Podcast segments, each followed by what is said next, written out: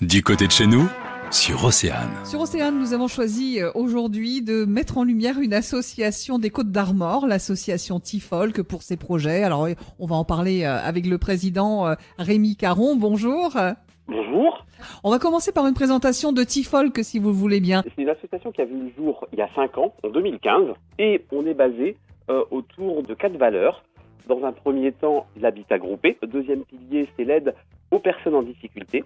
Et c'est dans ce cadre-là qu'on a mis en place une épicerie solidaire, on va en reparler tout à l'heure. On fait aussi la promotion d'un meilleur environnement euh, et on fait aussi la promotion des danses traditionnelles.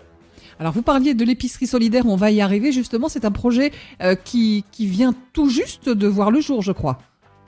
Oui, alors tout à fait. Donc le, c'était pas prévu comme ça au, départ, mais on a eu pas mal de personnes en fait euh, qui sont qui sont venues et qui n'avaient pas forcément euh, des gros moyens économiques euh, pour, euh, pour se nourrir au quotidien, etc.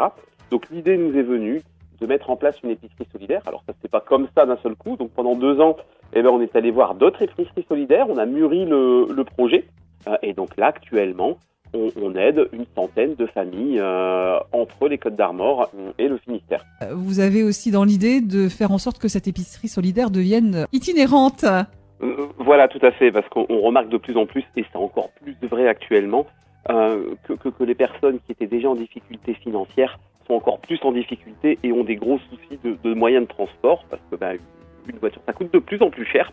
On, a un projet là euh, qui va voir le jour en fin d'année de mettre en place une épicerie sociale ambulante.